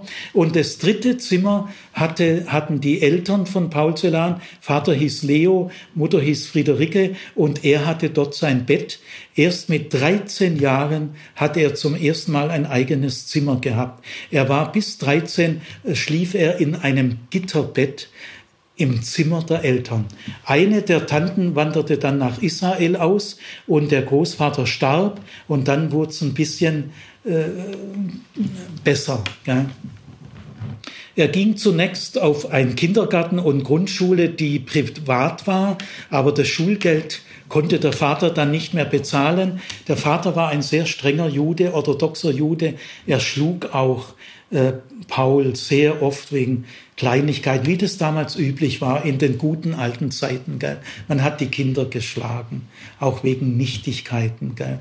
Und Paul war dadurch sehr verschüchtert. Gell? Äh, er hatte kein gutes Verhältnis zu seinem Vater, aber ein, ein tiefes Verhältnis zu seiner Mutter. Die Mutter liebte die deutschen Dichter zu Bar Mitzwa, die jüdische Konfirmation, gell? Bar Mitzwa mit 13, schenkte die Mutter äh, ihrem Sohn eine Gesamtausgabe Ausgabe von Goethe zum? Also das ist nicht üblich. Gell? Also die Mutter, eine ganz einfache Frau, aber sehr belesen und der Junge las von Anfang an. Gell? Dann äh, kam er, weil das Schulgeld nicht mehr reichte, kam er in eine Zionistenschule. Der Vater war also ein sehr strenger Jude, sehr gesetzlich und er war Zionist und in dieser Zionistenschule war die Unterrichtssprache Hebräisch. Die gibt's ja noch gar nicht so lange. Gell? Die wurde ja so 1880, 90 neu erfunden. Gell? Und äh, da war die Unterrichtssprache also Hebräisch. Zionistische Lehrer. Paul hat es dem gar nicht gefallen. Der Vater mit seiner strengen Religiosität hat ihm den Weg zur Religion ziemlich verschlossen. Nach der Bar Mitzwa hat Paul Celan nie wieder einen jüdischen Gottesdienst besucht. Er hatte irgendwie die Nase da ziemlich gestrichen voll. Und auch vom Zionismus, das hat er so als fanatisch erlebt. Deswegen Auswanderung nach Israel kam für ihn nicht in Frage. Er war deutsch, er wollte ein deutscher äh, Dichter sein. Gut, äh, dann kam er bis zum Abitur noch auf ein äh, rumänisches Gymnasium mit rumänischer Unterrichtssprache und die letzten zwei Jahre auf ein Gymnasium mit deutscher Unterrichtssprache, wo die meisten äh, Juden waren. Also er hat durch den Unterricht fließend äh, Rumänisch gelernt und er kann auch sehr gut Hebräisch, er kann auch Jiddisch, zumindest konnte er Jiddisch verstehen. Dann kam der Zweite Weltkrieg die Russen haben äh, zunächst mal die Bukowina erobert. Die Universität geriet in sowjetische, stalinische Prägung. Äh, das war also auch fürchterlich. Und dann besetzten die Deutschen die Bukowina und Paul kam in dieses, wurde inhaftiert in diesem Zwangsarbeitslager und kam dann wieder raus. Dann war klar, dass die nördliche Bukowina Teil der Sowjetunion werden würde und die Universität in Tschernowitz total stalinistisch wurde. Das ganze jüdische Leben war vernichtet und auch von den 40.000 Deutschen in Tschernowitz wurden 25.000 durch Hitler zwangsumgesiedelt ins Deutsche Reich und auch die anderen waren äh, oft im Krieg gefallen. Also Tschernowitz war nicht wieder zu erkennen. Es war hier nichts mehr möglich. Tschernowitz wurde eine versunkene Welt. Und die Deutschen in Deutschland, äh, die hatten in der Regel keine Ahnung von der Bukowina. Es war auch ein bisschen anderes Deutsch gell, wie in Deutschland und auch äh, manche österreichischen äh, Eindrücke, weil Tschernowitz war eine deutsche Sprachinsel, umgeben von Rumänisch, Ungarisch, Polnisch, Ukrainisch und Jiddisch. Und die deutsche Sprache war etwas Kostbares. Man, man erfreute sich, wir reden Deutsch. Gell? Äh, in Deutschland ist ja alles ganz normal, dass wir Deutsch reden. Aber die deutsche Sprache in Tschernowitz wurde hoch geachtet. Man äh, fühlte sich glücklich. Und es äh, sind ja mehrere berühmte Schriftsteller aus Tschernowitz, große Ausländer, Benjamin äh, Emanuel Weißglas und andere, die ja auch in Deutschland dann einen großen Namen hatten. Ja, dann hat äh, Paul Celan sich entschieden, Tschernowitz zu verlassen. Aber das war seine Heimat. Er hat nie wieder eine Heimat gefunden, nie wieder. Er schreibt einmal später, ich wollte, ich wäre immer noch dort. Und es war eben eine Sprachinsel, die eine eigene Entwicklung hatte, die anders lief wie im, in Deutschland selber. Deswegen hatten dann später, wie, wie, wie redet denn der Deutsch und so, ähm, die hatten dann so Fremdheitsgefühle, die wussten seine Biografie gar nicht. Also Paul Celan ging dann nach Bukarest, weil es war klar, die nördliche Bukowina mit der Hauptstadt äh, Tschernowitz wird sowjetrussisch, da kann man nichts mehr machen. Und in Rumänien hat man den König wieder eingesetzt. Rumänisch war auch sehr faschistisch unter Hitler, aber jetzt hat man den alten König wieder rekrutiert und da hat der Paul Celan gedacht, der König ist vielleicht ein bisschen moderater, der wird die Sache nicht so machen wie Stalin oder so. Gell? Aber Rumä auch Bukarest wurde immer kommunistischer, so dass äh, Paul Celan, er war zwei Jahre in Bukarest und es waren die ersten Jahre, wo er als junger Erwachsener, 24, 25 Jahre alt, jetzt konnte er endlich mal tun, was er will, ohne große äh, Verfolgungsdruck. Es waren die ersten normalen Lebensjahre von Paul Celan und da schrieb er also unter anderem die Todesfuge im Mai äh, 1900 45. Er war 24,5 Jahre alt. Also der ist schon ein herausragendes Talent. Äh, die Todesfuge wurde dann ins Rumänische übersetzt und dort auch in irgendeiner Zeitschrift abgedruckt, aber das ging alles unter. Äh, an Veröffentlichung in unserem Sinn konnte man im Mai 45 gar nicht denken. Alles war kaputt, alle Verlage kaputt. Äh, also es gab gar keine Öffentlichkeit, die jetzt Gedichte lesen wollte. Also er hat zunächst an, gar nicht an eine Veröffentlichung gedacht. Aber in Bukarest gab es äh, Leute, die lyrisch kompetent waren und die ihm gesagt haben, Paul, das Gedicht ist das äh, musst du gut, äh, schreib es ein paar Mal ab, gell, dass es nicht verloren geht. Und ein väterlicher Freund hat nach Wien geschrieben, äh, als man merkte, in Bukarest wird es auch immer kommunistischer, eine freie literarische Entwicklung ist nicht möglich, äh, ging er nach Wien. Es heißt manchmal in den Büchern, er übersiedelte nach Wien, aber ich sage euch, das war lebensgefährlich, denn er war jetzt ein Republikflüchtling. Äh, man hat die Grenzen nach Ungarn immer strenger bewacht. Es sind viele verhaftet worden, äh, Juden, die nach Wien wollten und auch viele erschossen worden. Und Paul Celan war staatenlos, er war mittellos, er war arbeitslos und als Dichter namenlos. Und so äh, er hat mit Schleusern, die er bezahlen musste, obwohl er kaum Geld hatte, die haben ihn dann, also es war lebensgefährlich. Er kam dann im Dezember in Wien an, ging also freiwillig ins Flüchtlingslager. Er war ja ein politischer Flüchtling. Gell? Wien hatte damals noch vier Besatzungszonen und eine internationale Zone. Und man merkte sehr rasch, er war ein halbes Jahr in Wien, man merkte sehr rasch eine Aufarbeitung des Dritten Reiches wird es in Wien nicht geben. Äh, die alten Nazis, die Beamten, die Lehrer, die Professoren waren bereits wieder in Amt und Würden und äh, sowas wie Todesfuge will da keiner hören. Und er verliebte sich in die Ingeborg Bachmann, die bedeutendste Lyrikerin nach 45, also der bedeutendste Lyriker und die bedeutendste Lyrikerin haben sich in Wien als Flüchtlinge kennengelernt, sich ineinander verliebt und äh, haben auch viel Schönes erlebt, viele Liebesgedichte aus dieser Zeit. Aber er merkt, äh, Wien, äh, das, da kann ich nicht bleiben. Er versucht aber, einen ersten Gedichtband herauszubringen in einem Wiener Verlag, obwohl da die gerade die Währungsreform war in Wien. 80 äh, Prozent der Verlage haben Bankrott gemacht. Aber er wollte unbedingt, er wollte seine Gedichte. Er, er sagt immer wieder, ich suche einen Ort für mich und meine Gedichte. Und dann hat ein Freund äh, Kontakt gehabt zu einem kleineren Wiener Verlag und da kam tatsächlich ein erster Gedichtband heraus.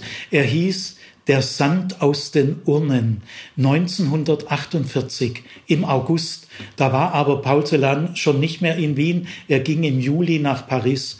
Und äh, aber als Paul Celan dann diesen Band vor sich sah, hat er sich geniert und geschämt.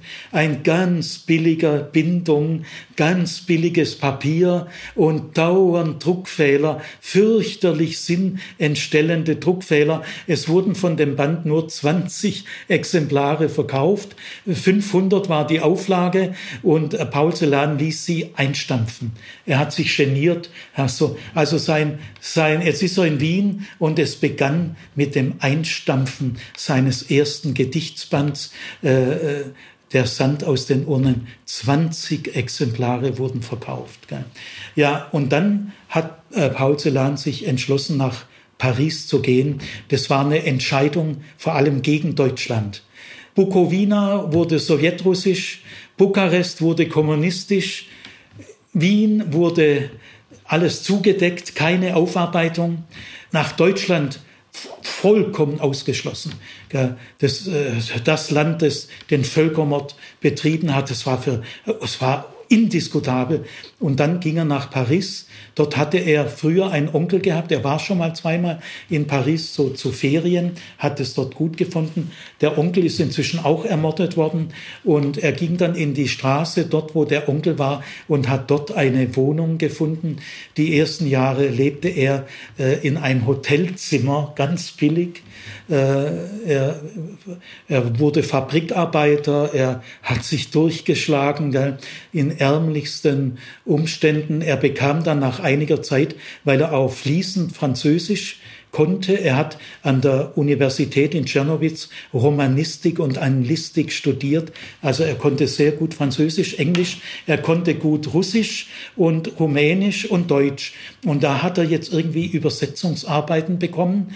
Äh, er, er hat sein Leben zu einem erheblichen Teil äh, immer mehr durch Übersetzungstätigkeit. Da war er dann ein Angestellter. 1952 heiratet er seine Giselle. Die kam aus ganz reichem Hintergrund. Ihre Eltern hatten ein Schloss. Es waren Aristokraten, die in der Hitlerzeit sich ganz still verhalten hatten, also die gar nicht groß zerstört waren.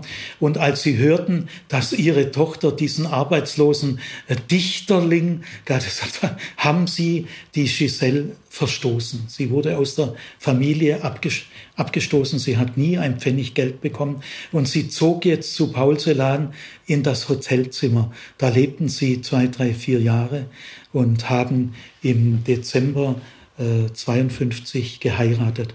Sie bekamen ein Jahr später einen Sohn, der starb aber nach wenigen Tagen. Es hat sie fürchterlich getroffen. Und ein Jahr später bekamen sie noch einmal einen Sohn, der hieß Erik, so wie meiner auch. Gell? Der lebt heute noch und äh, so, dass sie einen Sohn haben. Aber ich will äh, mit folgendem schließen. Also dieses einzigartige Gedicht, kein Text der deutschen Sprache hat eine solche Wirkung erzielt nach 45 wie dieser Text. Äh, weder in der Lyrik noch in der Epik. Ist einmalig. Ja, also in Bukarest gibt es eine rumänische Übersetzung, die ging unter. Dann hat er sie in diesem komischen ersten Gedichtband Sand aus den Urnen, den hat er einstampfen lassen. Gell? Er musste es immer weiter, war jetzt schon 48, 28 Jahre alt, dann 52 war er 32. Er, er wollte endlich mal, dass irgendwas von ihm erscheint. Gell? Ein Dichter, der nicht veröffentlicht, das, das geht ja nicht. Gell? Ja, und dann kam Folgendes. Die Gruppe 47, es war später, war, war das der Deutsche Schriftstellerverband. Aber 1952 gab es noch gar keinen äh, Deutschen Schriftstellerverband. Es war die Gruppe der 47, da war auch Heinrich Böll dabei, äh, Walter Jens, äh, viele bekannte Leute. Gell? Die trafen sich jedes Jahr und haben auch immer einen Preis verliehen. Jemand, bis jetzt hatten sie nur äh, Leute, die Romane geschrieben haben. Sie hatten also gar keine Lyriker. Aber 52 in Niendorf, das ist ein kleines Dorf in der Lübecker Bucht, dicht an der DDR-Grenze, da konnte, da war äh, Paul Celan zum ersten Mal in Deutschland.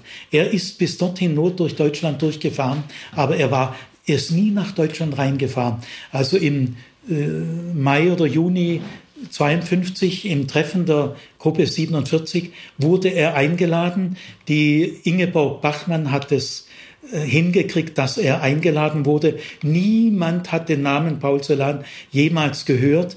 Übrigens, die Ingeborg Bachmann hat ihn zweimal in Paris besucht in den frühen Jahren, wo er also noch nicht verheiratet war und auch Giselle noch gar nicht kannte, hat sie ihn zweimal besucht und sie haben probiert, miteinander zu leben. Aber sie haben es nicht hingekriegt. Sie, es hat irgendwie nicht geklappt. Gell? Und die Ingeborg Bachmann hat es ganz lang darunter gelitten. Gell? Ja, und dann hat also die Ingeborg Bachmann es, äh, die, äh, man hat beschlossen, wir hören jetzt auch Lyriker. Eingeladen war die Ingeborg Bachmann, die schon einen gewissen Namen hatte und Ilse Eichinger, auch eine der bedeutendsten Lyrikerinnen der damaligen Zeit, und Paul Celan. Die wurden eingeladen. Und Paul Celan fuhr mit einer gewissen Hoffnung hin. Und dann hat man erst die Romane besprochen, also die Autoren haben aus ihren eigenen Werken gelesen und hat darüber diskutiert und so weiter.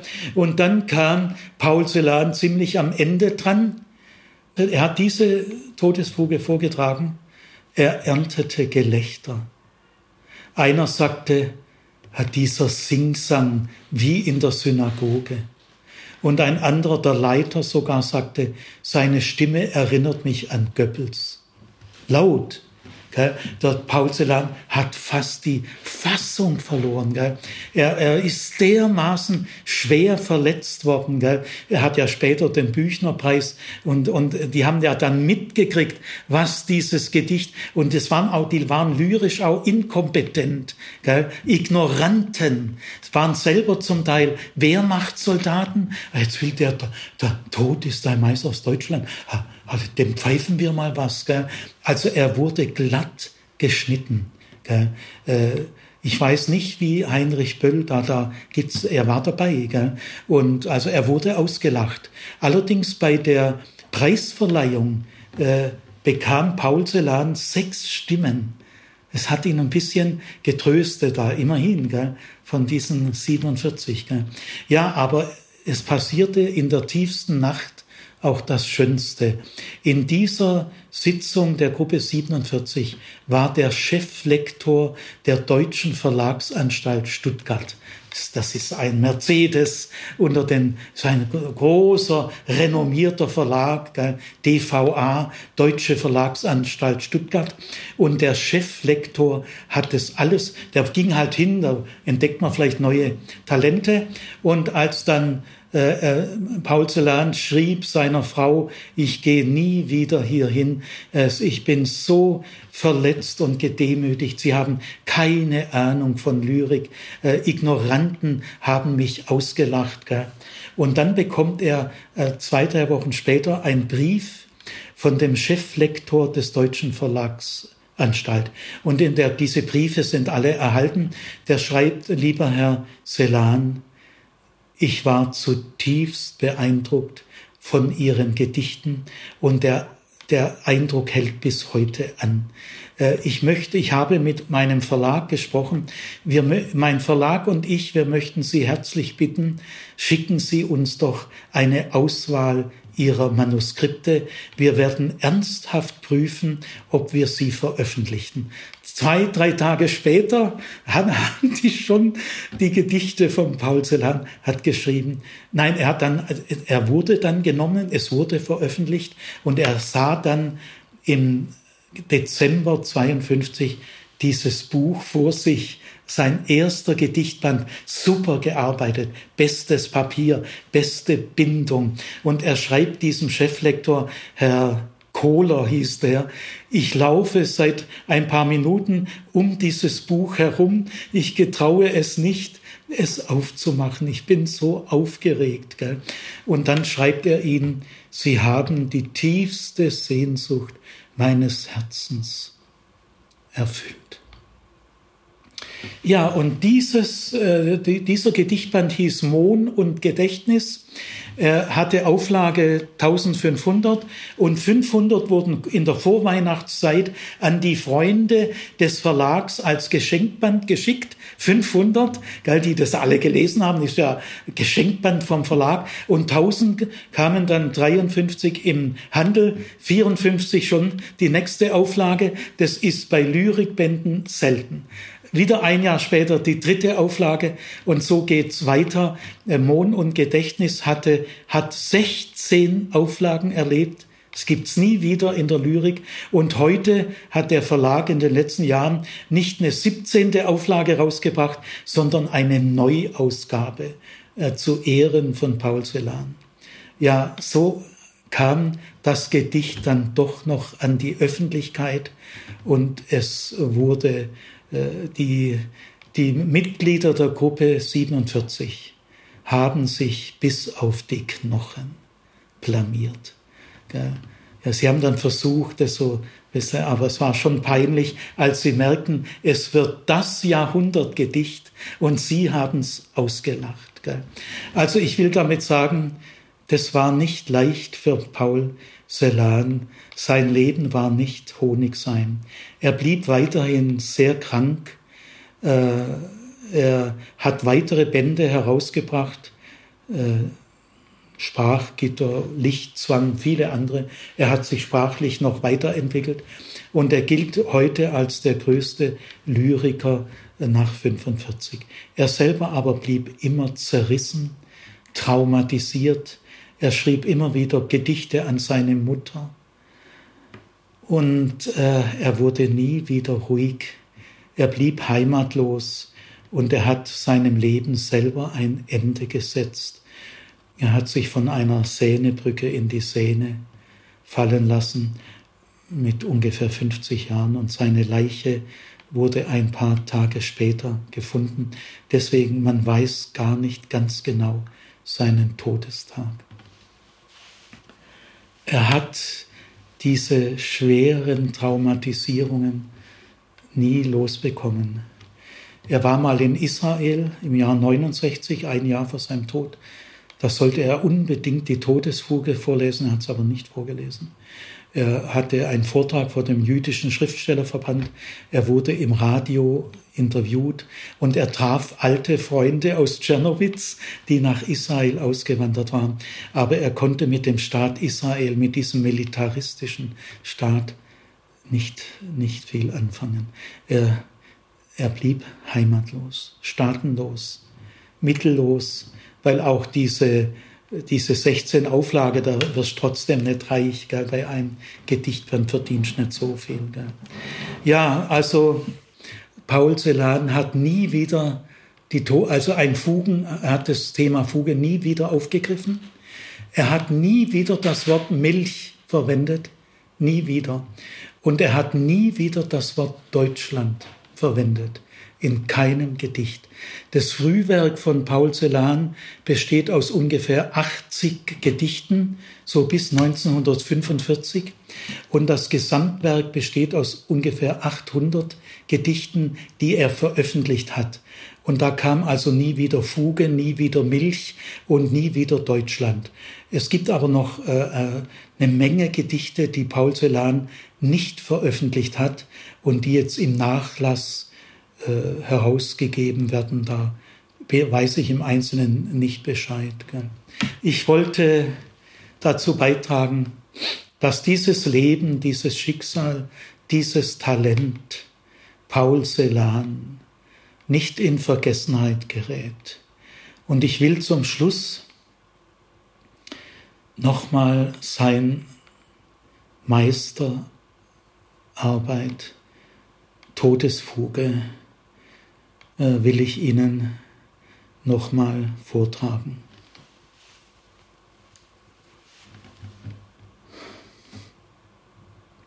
Schwarze Milch der Frühe, wir trinken sie abends, wir trinken sie mittags und morgens, wir trinken sie nachts, wir trinken und trinken. Wir schaufeln ein Grab in den Lüften, da liegt man nicht eng, ein Mann wohnt im Haus, der spielt mit den Schlangen, der schreibt, der schreibt, wenn es dunkelt nach Deutschland, dein goldenes Haar, Margarete. Er schreibt es und tritt vor das Haus, und es blitzen die Sterne. Er pfeift seine Rüden herbei, er pfeift seine Juden hervor, lässt schaufeln ein Grab in der Erde. Er befiehlt uns, spielt auf nun zum Tanz. Schwarze Milch der Frühe, wir trinken dich nachts, wir trinken dich morgens und mittags, wir trinken dich abends, wir trinken und trinken. Ein Mann wohnt im Haus, der spielt mit den Schlangen, der schreibt, der schreibt, wenn es dunkelt nach Deutschland, dein goldenes Haar Margarete dein aschenes Haar Sulamit. Er ruft, stecht tiefer ins Erdreich ihr einen, ihr anderen spielt weiter zum Tanz auf. Er greift nach dem Eisen im Gurt, er schwingt's, seine Augen sind blau, stecht tiefer die Spaten ihr einen, ihr anderen spielt weiter zum Tanz auf. Schwarze Milch der Frühe, wir trinken dich nachts, wir trinken dich morgens und mittags, wir trinken dich abends, wir trinken und trinken. Ein Mann wohnt im Haus, dein goldenes Haar, Margarete. Er spielt mit den Schlangen. Er ruft, spielt süßer den Tod. Der Tod ist ein Meister aus Deutschland.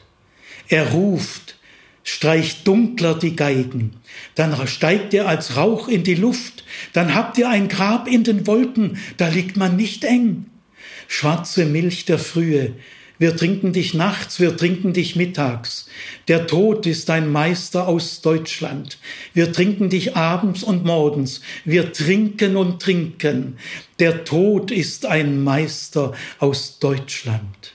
Sein Auge ist blau.